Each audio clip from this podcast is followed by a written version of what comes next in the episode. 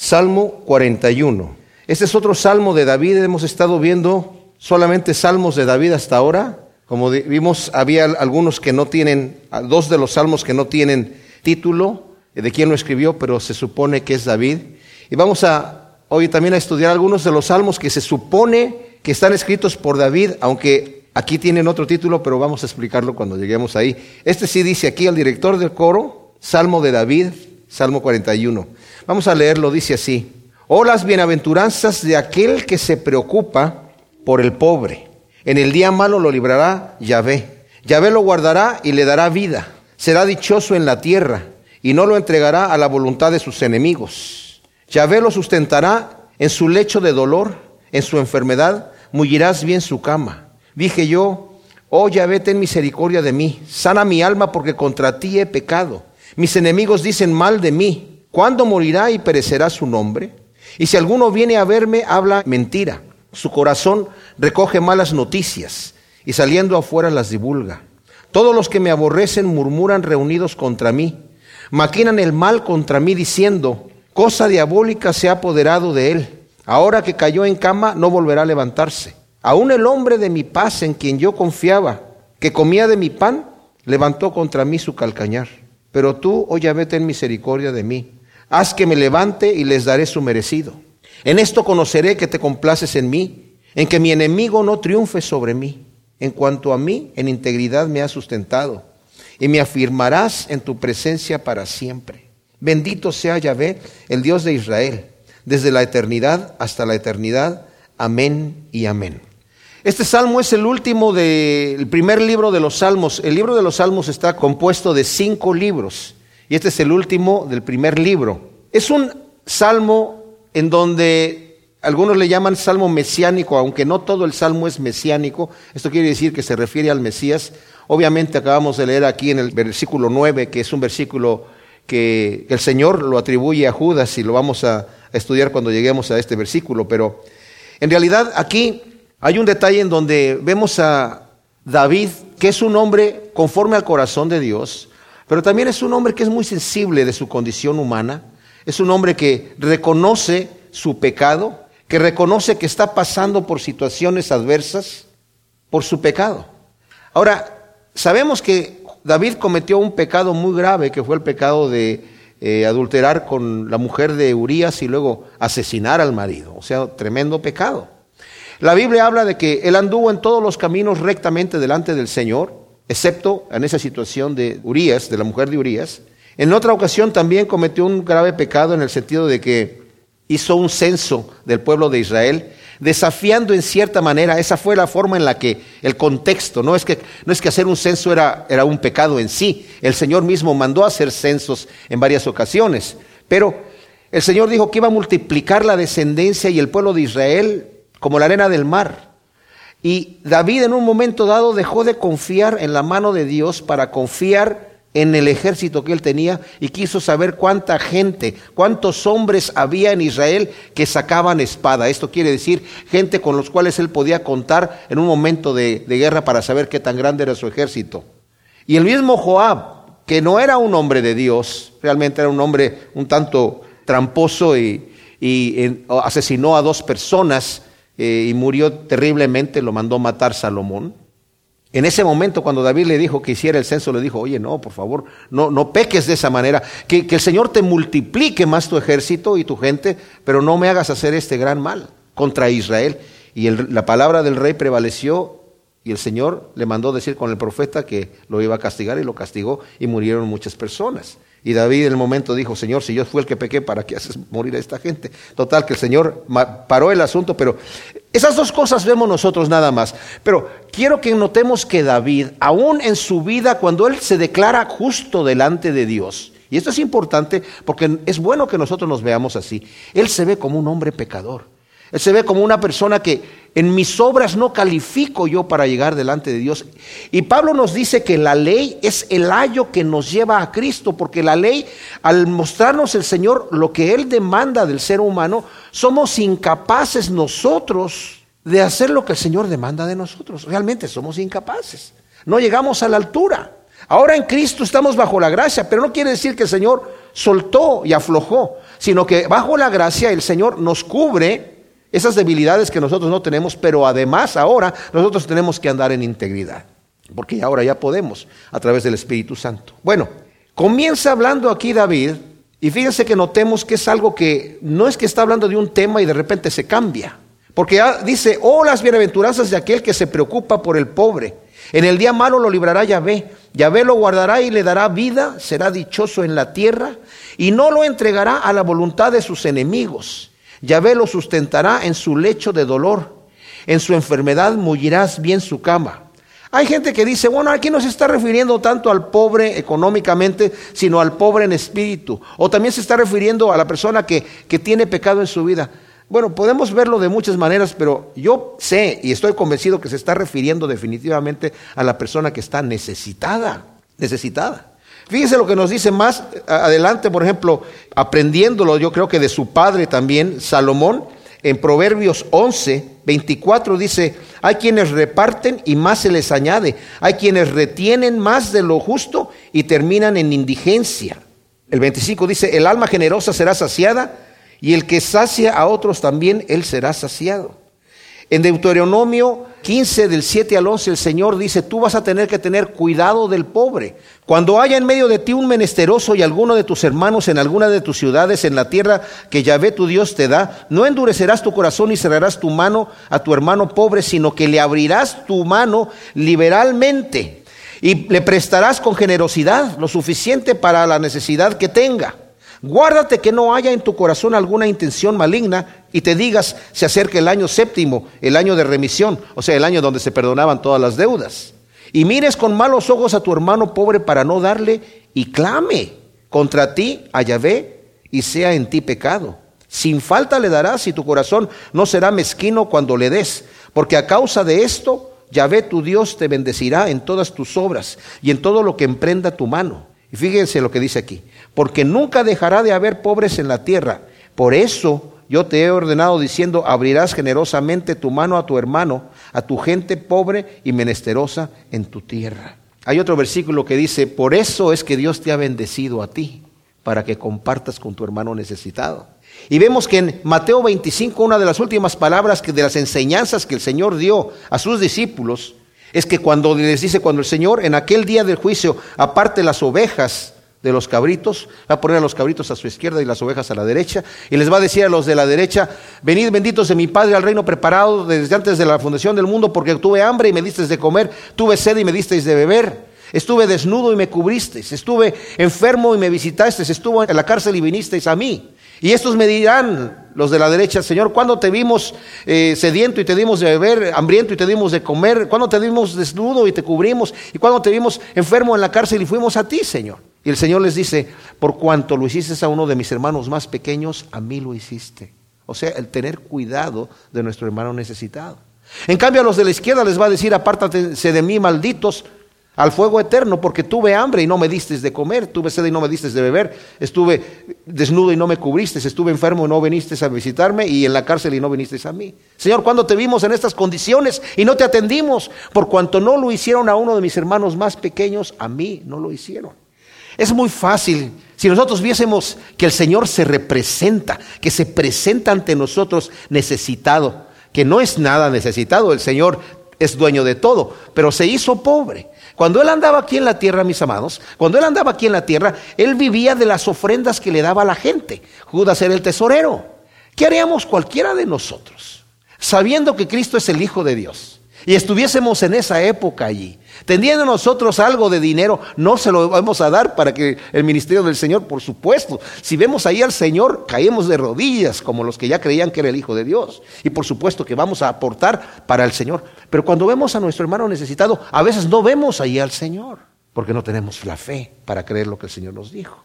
Pero aquí dice, bienaventurado el hombre que tiene esto. Ahora, ¿por qué está hablando de esto David cuando de repente cambia el tema? Y está hablando, Señor, ten misericordia de mí porque estoy en problemas. ¿A qué tiene que ver esto con el resto de la situación?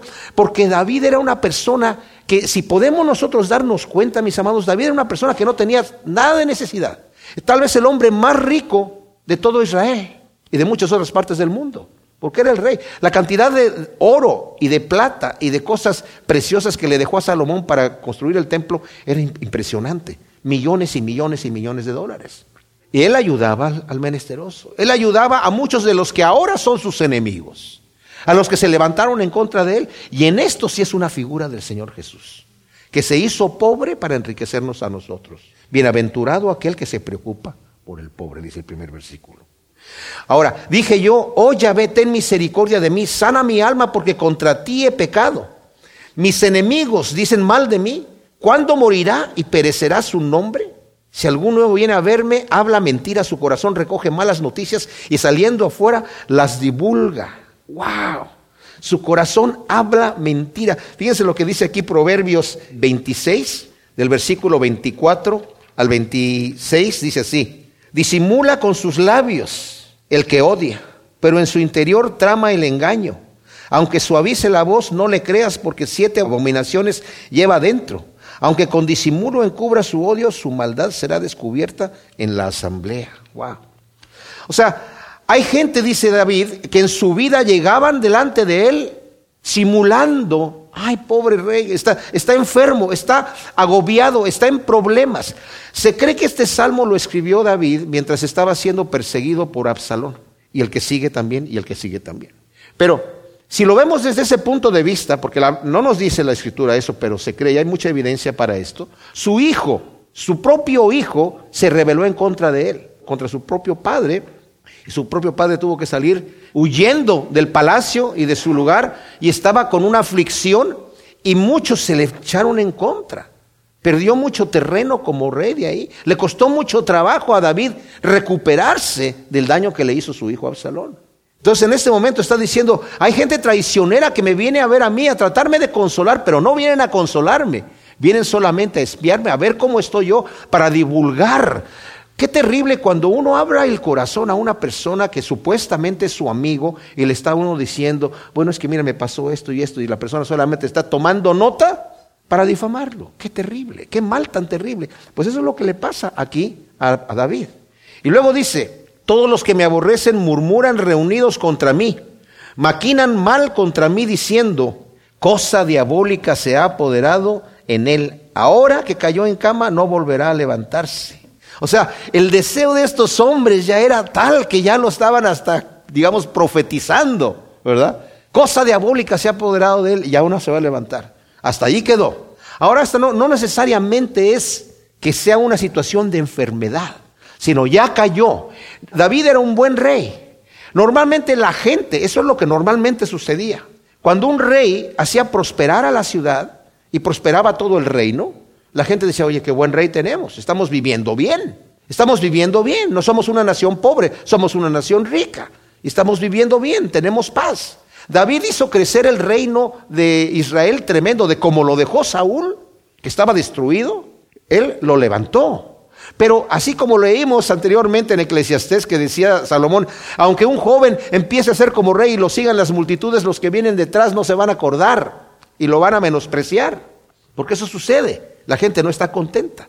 Y en el momento que hubo la sublevación de Absalón, inmediatamente los corazones que ya estaban infectados con este mal se fueron con Absalón y ya tenía casi toda la nación de Israel a favor de Absalón. De hecho, la única tribu que se mantuvo con David fue la tribu de Judá. Todas las demás tribus ya estaban con Absalón. Qué tremenda cosa. O sea, los corazones ya estaban vueltos. Y luego dice, aún el hombre de mi paz, en quien yo confiaba que comía de mi pan, levantó contra mí su calcañar.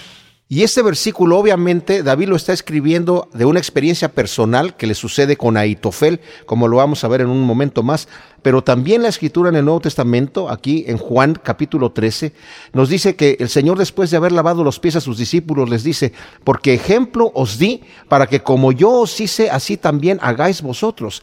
En verdad, en verdad os digo, un siervo no es mayor que su Señor, ni un enviado es mayor que el que lo envió. Si sabéis estas cosas, bienaventurados sois si las hacéis. No lo digo de todos vosotros, yo sé a quienes he elegido para que se cumpla la escritura, el que come de mi pan levantó contra mí su calcañar. Qué tremendo. Pero el Señor está hablando esto de Judas para que Judas se arrepienta, porque Judas está escuchando esto.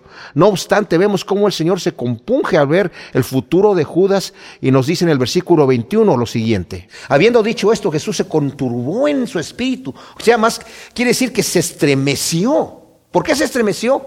Por ver el futuro de Judas, fíjense nada más. Y dice aquí, y dio testimonio y dijo, en verdad, en verdad os digo que uno de vosotros me va a entregar. Los discípulos se miraban unos a otros, perplejos acerca de quién lo decía. Uno de sus discípulos, al cual Jesús amaba, es Juan mismo, estaba reclinado en el pecho de Jesús, o sea, la forma en la que comían, se inclinaban, se recostaban sobre el codo izquierdo para comer, y la persona que estaba enfrente, reclinada, se le decía que estaba reclinada sobre el pecho de la persona, o sea que Juan estaba enfrente del Señor y lo único que tenía que hacer es levantar la cabeza y decirle, Señor, ¿quién es? Entonces dice, a este pues Simón le hizo señales para que le preguntara de quién estaba hablando. Entonces él, recostándose así sobre el pecho de Jesús, le dice, Señor, ¿quién es? Y Jesús responde, es aquel para quien yo mojare y le daré el bocado. Y mojando el bocado lo da a Judas, hijo de Simón Iscariote. Y ahí mismo, tras el bocado, Satanás entró en él, por lo que Jesús le dice, lo que haces, hazlo pronto. Ninguno de los que estaban ahí reclinados entendió para qué les dijo eso, porque algunos pensaban, puesto que Judas tenía la bolsa, que Jesús le decía, compra las cosas de las cuales tenemos necesidad para la fiesta, o que diera algo a los pobres. Así que él tomando el bocado enseguida salió y era de noche. Ahora David lo escribe en una propia experiencia. Eso le pasó a David cuando Absalón justamente se rebeló contra su propio padre, Aitofel, que era su consejero de guerra, el, el estratega de guerra, la persona que aconsejaba a David en los movimientos que tenía que hacer para ganar la victoria. Y dice la escritura que él se fue con Absalón. En el momento de que la conspiración empezó, inmediatamente él se unió con Absalón traicionando a David. Y David está escribiendo esto acerca de Aitofel. Aún el hombre de mi paz en que yo confiaba que comía de mi pan, levantó contra mí su calcañar. Ahora, lo que sucede si leemos la historia en segunda de Samuel, vamos a darnos cuenta que cuando se revela Absalón y le piden consejo a Aitofel, Aitofel le da unos consejos terribles le aconseja que se acueste con las concubinas que había dejado David ahí en el palacio para guardar la casa mientras él iba huyendo, porque David huyó pensando, no quiero que él venga aquí a destruir la ciudad, teniendo compasión de la gente de la ciudad de Jerusalén. Dijo, yo no quiero que venga aquí a hacer ningún destrozo, entonces yo mejor me voy a salir afuera. Y huyó David con sus hombres. Y cuando pidieron consejo a Itofel, el Señor ya había dejado, bueno, David dejó a un hombre también de su confianza, para que estuviese allí también como consejero de guerra. Usai se llamaba así este hombre. Y le dijo, tú ve ahí para que entorpezcas el consejo de Aitofel. Y se puso a orar David al Señor, Señor, entorpece el consejo de Aitofel. Y cuando le preguntaron a Aitofel, ¿qué haremos? Acuéstate con las concubinas del rey y así te vas a hacer abominable ante los ojos de tu padre. Y le ponen una tienda y se acuesta con las concubinas ante todo el pueblo que lo observó que estaba metiéndose en la tienda con las concubinas del rey. El pueblo ya se fue más con Absalón, ¿verdad? Apoyándolo, diciendo, tenemos un nuevo rey, joven, guapo, apuesto, con mucho, mucho pelo, ¿verdad?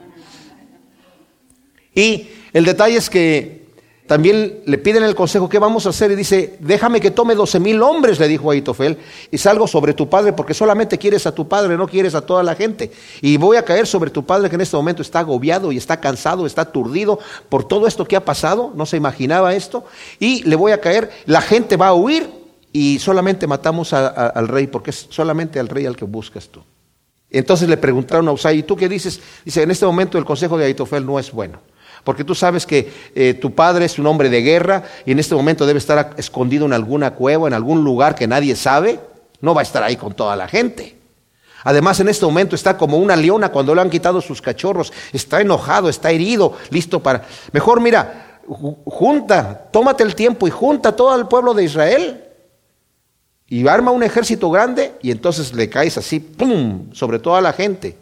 Y destrozas a todos aquellos que están a favor de tu padre y les pareció mejor el consejo de Usai que el consejo de Aitofel. Entonces Aitofel cuando vio que su consejo, y dice la escritura, y no tomaron el acertado consejo de Aitofel y tomaron el consejo de Usai, porque Dios ya lo había determinado así, para que no ganara Absalón y más bien para que muriera, y muere Absalón.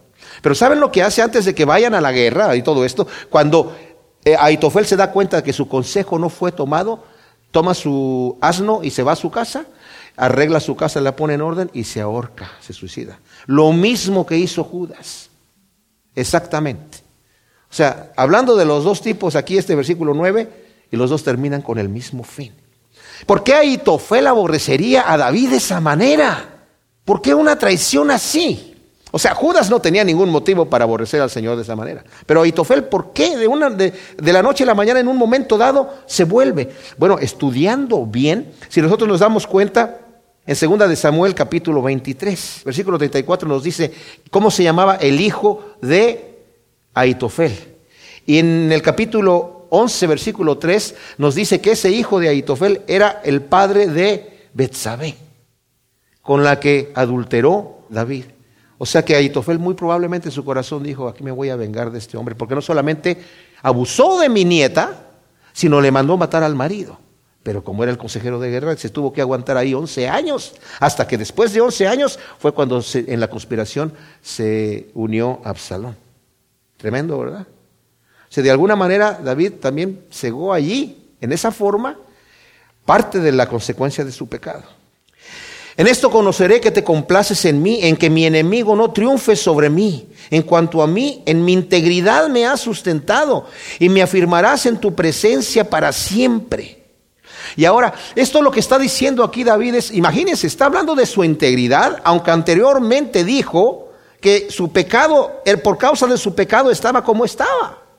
Versículo 4. Dije yo, oh Yahvé, ten misericordia de mí, sana mi alma porque contra ti he pecado. O sea, estoy en esta situación por mi pecado, pero en mi justicia he andado. Entonces, ¿qué estás diciendo David? ¿Está en su justicia o está en su pecado? Él reconoce su pecado. Y tal vez está pensando, David, porque es muy probable, por eso este hombre me traicionó, porque bien sabía David que era el abuelo de, de Betsabé. Y Betsabé estaba viviendo ahora con David, era su mujer. Y había nacido Salomón y tenía 10 años Salomón en ese momento. Entonces, yo creo que Aitofel guardaba eso en su corazón con rabia y llegó el momento en donde pudo desquitarse y vengarse de David y lo hizo ahí. Entonces dice, pero Señor, tú sabes que yo sí pequé allá, pero yo he andado en mi integridad, Señor. Así que ayúdame, ten misericordia. Y él opta, o sea, él, clama a la misericordia, no a la justicia, porque sabe que justamente tal vez no merezco nada, Señor, pero es por tu misericordia. Nosotros, cuando nos dice la Escritura que vayamos confiadamente al trono de misericordia, no vamos en nuestros méritos, mis amados, vamos en los méritos de nuestro Señor y Salvador Jesucristo. Y por sus méritos vamos allí. El último versículo que dice, bendito sea Yahvé, el Dios de Israel, desde la eternidad y hasta la eternidad, amén y amén, es la manera en que cierra cada uno de los cinco libros de los salmos. Cada vez que lleguemos al final de cada libro, vamos a leer un versículo igual, idéntico a este, porque es la manera de cerrar el libro, el primer libro de los salmos. Salmo 42. Este salmo es el primer salmo del segundo libro de los salmos, porque como dije, los salmos están compuestos de cinco libros, y este es el segundo de los libros de los salmos. En el libro de los salmos hay muchos de los salmos que están escritos por David, una mayoría, pero tenemos varios escritores, no se sabe exactamente cuántos son los escritores, y aquí nos dice al director del coro masquil de los hijos de Coré. El Salmo 43 no nos dice aquí quién es el autor. La mayoría de los eruditos bíblicos, y yo estoy de acuerdo con ellos, creen que era un solo salmo y que de alguna manera se dividió. Tal vez se dividió porque encontraron dos partes, estaba en dos diferentes manuscritos, o simplemente en el momento de dividirlo lo dividieron así.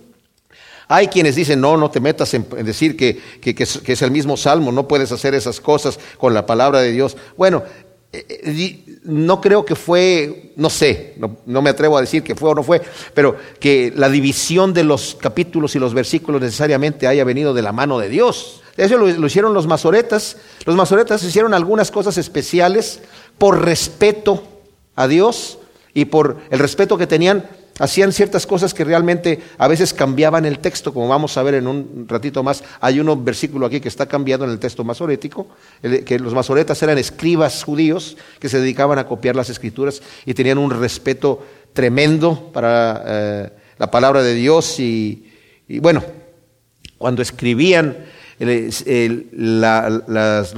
los, rollos que hacían, esos grandes rollos, tenía la letra que ser de un tamaño específico y, el, eh, la columna también de un tamaño específico y de repente si se les manchaba, tenían que romper todo eso. Si se equivocaban escribiendo la palabra Dios, tenían que romper eso. Antes de escribir la palabra Dios, se bañaban, completamente, sacaban una nueva pluma con nueva tinta fresca y ponían la palabra de Dios. Y si el versículo tenía tres o cuatro veces la palabra de Dios, se tenían que volver a bañar y traer otra nueva pluma y traer una nueva tinta y todo eso. Y si se equivocaban ya en la última letra del rollo de Isaías, el rollo más largo, ¡ah! se rompía y se tenía que hacer todo otra vez. Bueno, entonces nos dice aquí al director del coro masquil de los hijos de Coré. Como el siervo brama por las corrientes de agua, así, oh Elohim, te anhela el alma mía.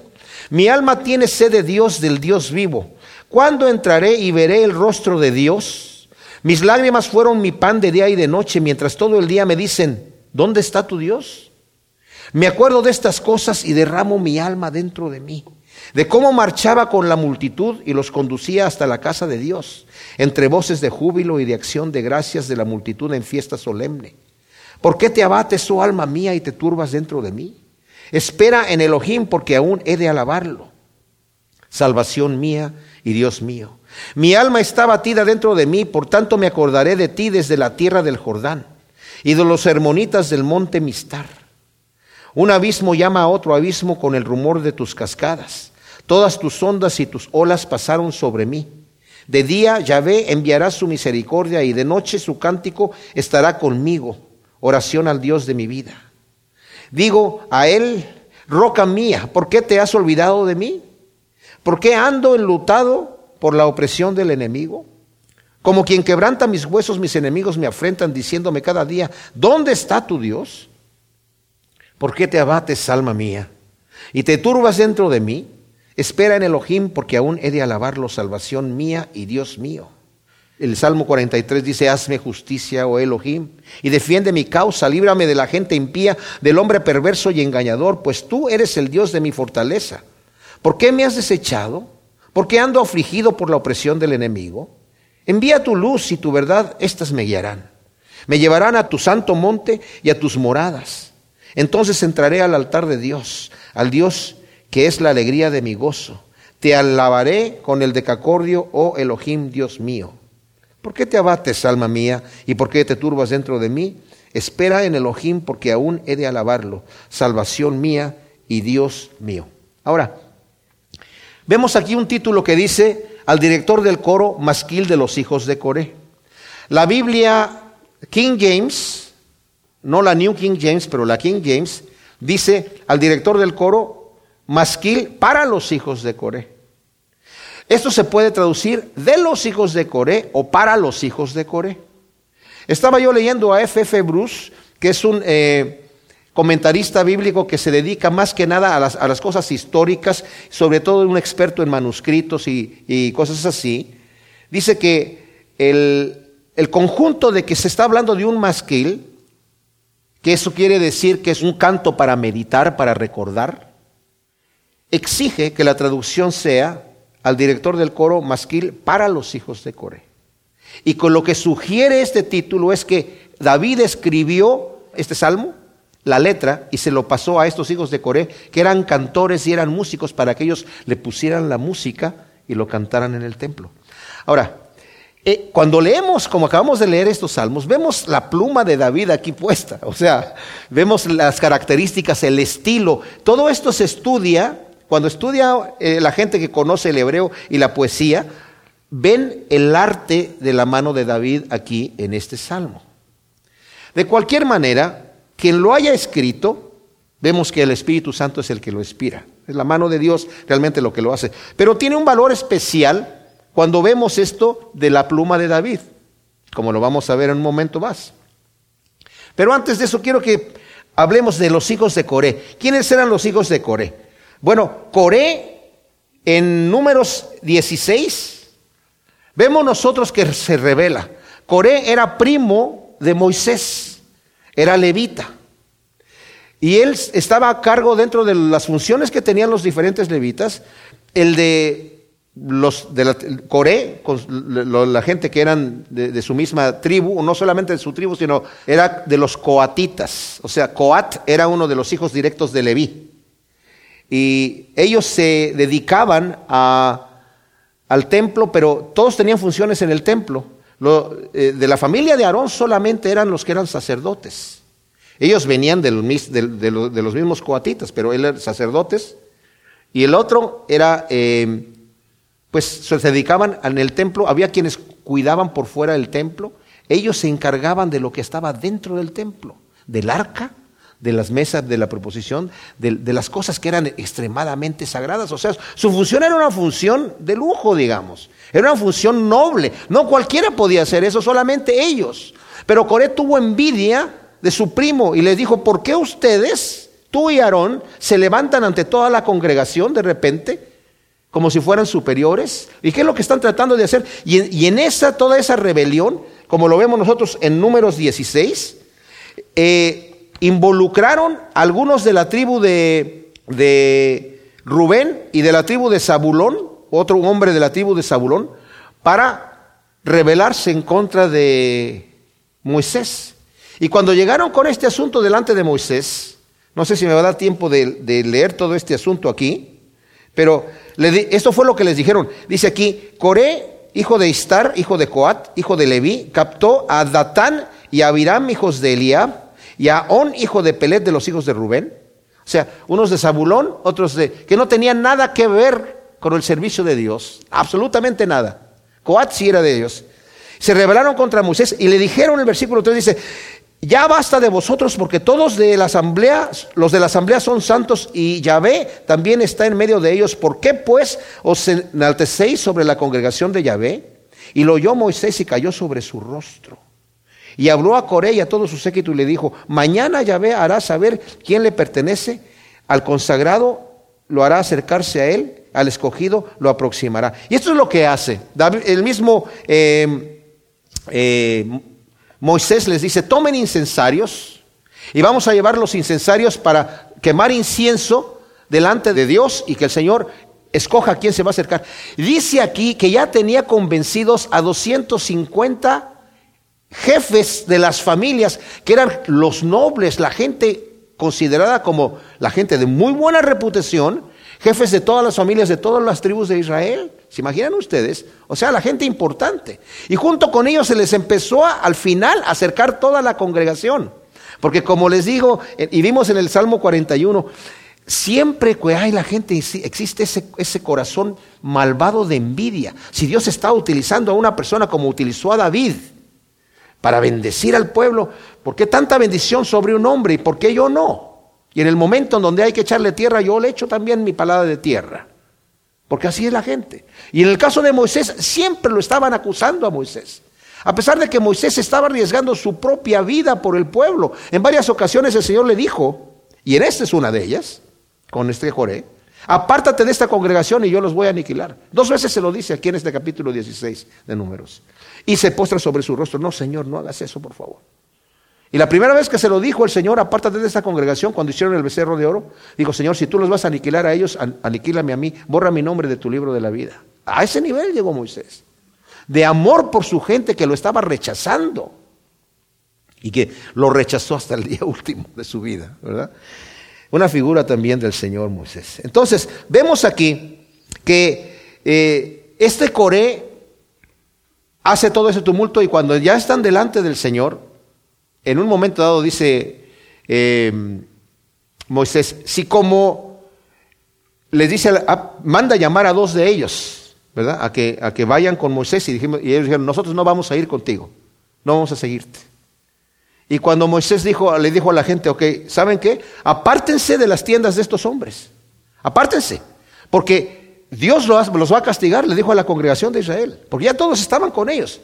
Si como mueren un hombre normal, estos mueren, entonces yo no he hablado. Pero si Dios hace algo especial y la tierra se abre y se los traga vivos, entonces ustedes sabrán que Dios me ha enviado. Y cuando yo eso, la gente de Israel dijeron, nos hacemos a un lado de las tiendas de estos hombres. ¿Quién sabe qué va a pasar? No sabían qué iba a pasar. Y en ese momento aparece la gloria de Dios. Ya estaban estos hombres con los incensarios, ¿verdad? Los 250 hombres. Y dice que salieron estas gentes que, mencionamos aquí al principio. Eh, Datán y Abiram, con sus hijos y On, salieron a con sus fuera de sus tiendas con sus mujeres y sus hijos y todas las cosas que tenían y estaban ahí con orgullo, erguidos con orgullo. A ver qué nos van a hacer.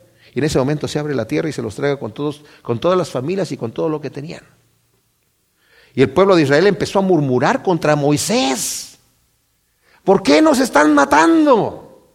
Y como murmuraron contra Moisés, ah, y el Señor también cayó fuego del cielo y quemó a los 250 hombres que estaban con sus incensarios también. El Señor mandó recoger los incensarios de oro, dijo, porque están consagrados, quiero que hagan un altar con esos incensarios que los, con martillo, los, los, fundan en, en, un altar para que sea testimonio al pueblo de Israel de que solamente los de la tribu, de los hijos de Aarón, he escogido yo para que se acerquen a mi altar, ningún otro. Y luego cuando se empezaron a morir estos hombres, el pueblo de Israel volvió a murmurar en contra de Moisés. Nos estás matando. Y el Señor dijo, siguen murmurando en contra de Moisés. Y les envió una plaga. Entonces Moisés se puso a orar y Aarón otra vez ahí le dice, llévate el incensario y pon, quema el incenso entre los muertos y los vivos y para que se pare la plaga. Y se paró la plaga. Y todavía la gente volvió a decir, Moisés, nos estamos muriendo por tu culpa. Wow. La paciencia del Señor es tremenda. Pero ¿saben qué dice?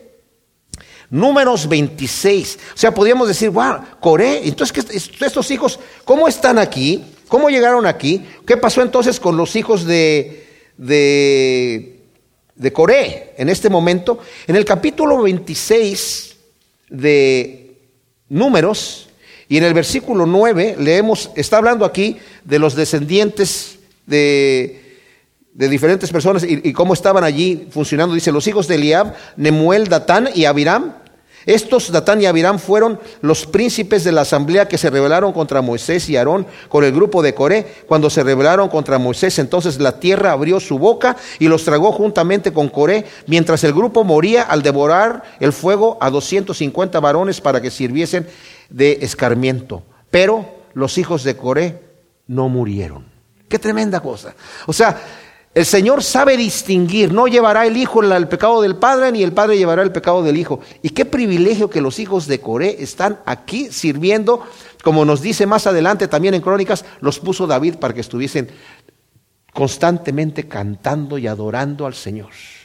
Y más adelante, también eh, cuando es en el libro de Esdras, cuando vienen después de la deportación de, Babilonia y todo este asunto, perdón, cuando vienen, sí, Después de la deportación de Babilonia y regresan a Israel, los vuelven a instalar la descendencia de Coré en el templo para que estén cantando en ese momento mientras restauran la adoración al Señor.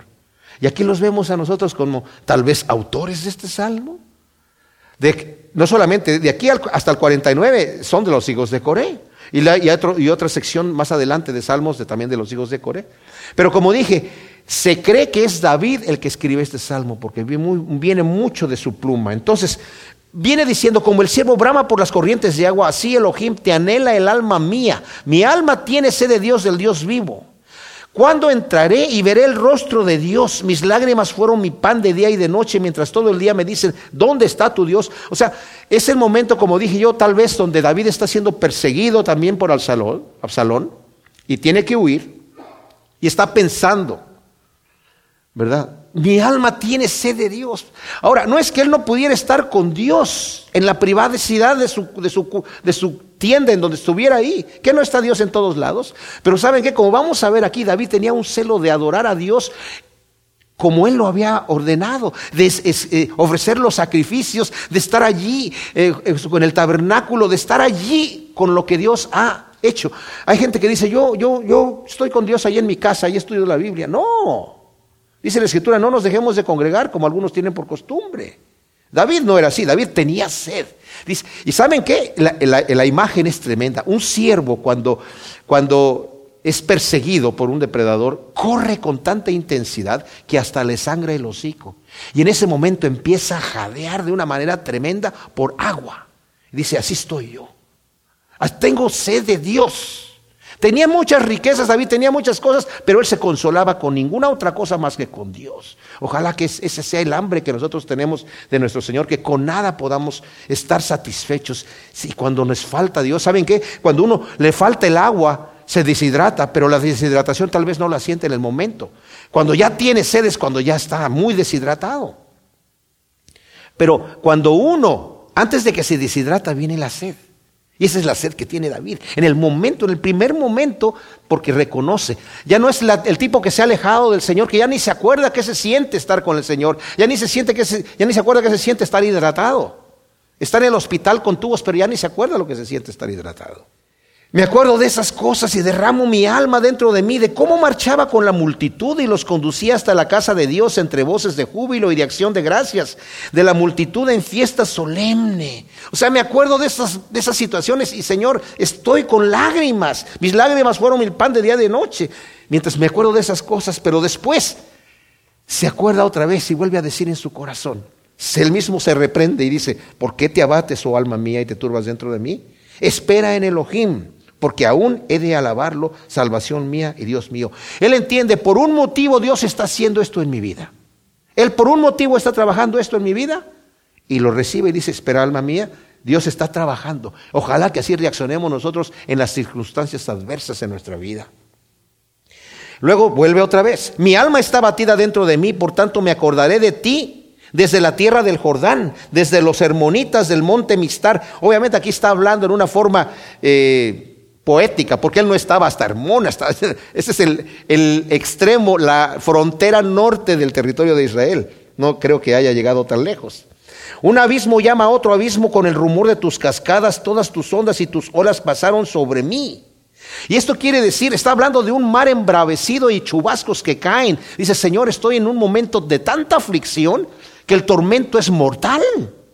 Lo que estoy sintiendo en mi corazón, estoy realmente mal. Pero de día Yahvé enviará su misericordia y de noche su cántico estará conmigo, oración al Dios de mi vida. O sea, siempre voy a estar con el Señor, aunque estoy en esta situación, voy a orar. Y esta es la oración. Dice, digo a Él, roca mía, ¿por qué te has olvidado de mí? ¿Por qué ando enlutado por la opresión del enemigo como quien quebranta mis huesos? Mis enemigos me afrentan diciéndome cada día, ¿dónde está tu Dios? O sea, nuevamente, Señor, estoy en esta angustia y la gente que ya conoce que yo siempre estoy hablando de ti y me ve, está viendo afligido, me dice, a ver, a ver ahora muchacho, ¿dónde está tu Dios? Tú que te dices cristiano, mira cómo estás bajo el problema, mira cómo estás reaccionando bajo el problema. Qué tremendo, ¿eh? El, impío puede estar fallando todo el tiempo y nadie le dice nada, pero en cual el cristiano apenas tropieza un poquito, y, a ver, ¿dónde está tu Dios? ¿Te estás quejando y no dices que eres cristiano? ¿No dices que confías en Dios? Pero vuelve otra vez, tranquilo, David. ¿Por qué te abates, alma mía, y te turbas dentro de mí? Espera en Elohim, porque aún he de alabarlo, salvación mía y Dios mío. Y vuelve otra vez a tomarse del Señor, David.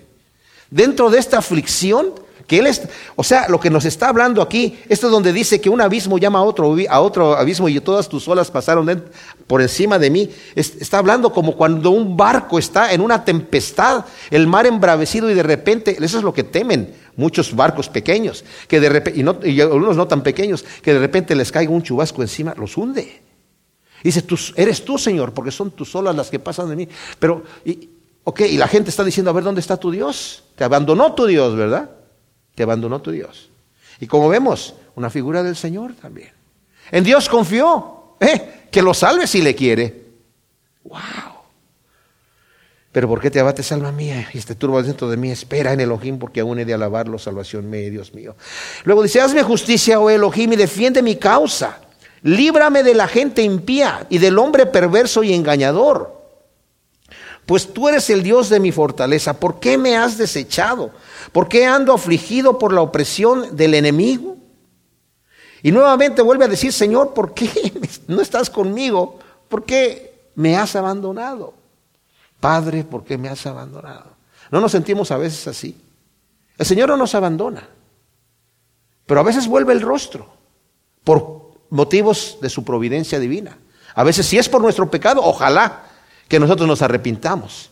Si tu conciencia, si tu corazón te reprende, dice la Biblia, mayor es Dios que tu corazón. Pero si tu corazón no te reprende, ten confianza. Estás pasando por una prueba. Gózate cuando estás pasando por pruebas, dice Santiago, porque la prueba produce paciencia. Dios está trabajando en tu vida. Si Dios te está disciplinando, gózate que eres hijo, que eres hija, porque Dios te está disciplinando porque te ama. Envía tu luz, Señor, y tu verdad. Estas me guiarán. O sea, Señor, guíame en tus verdades y tu luz. Enséñame a entender por qué estoy pasando lo que estoy pasando.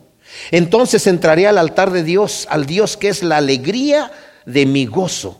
Te alabaré con el decacordio, oh Elohim, Dios mío. Aunque David tenía de todo, él solamente se gozaba en el Señor. Dice, tú eres el, motivo, el Dios de mi gozo, la alegría de mi gozo. Qué, es, qué bonita frase. El Dios que es la alegría de mi gozo. Tremendo. Ojalá que estemos tan enamorados de Dios como lo está David. Que está sediento de Dios en este momento, pues está siendo afligido, dice, yo quiero regresar allí otra vez a sacrificar tus holocaustos, allí en ese lugar, a tener esa comunión contigo. Quiero tomar mi arpa, afinarla y empezar a cantarte a ti esos cantos que tanto me gusta cantarte, mi Dios. Es lo que está diciendo aquí David. Quiero volver a eso. Pero después vuelve a decir, tranquilo David, ¿por qué te abates, alma mía, y por qué te turbas dentro de mí? Espera en Elohim, porque aún he de alabarlo, salvación mía y Dios mío. Y termina nuevamente confortándose en el Señor y diciendo tranquilo, ¿verdad? Dios tiene un plan, todavía voy a alabar al Señor.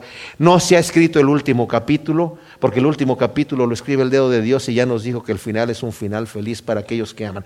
Todas las cosas ayudan para bien a aquellos que aman a Cristo y eso lo vamos a ver en el último capítulo de nuestras vidas, en la eternidad.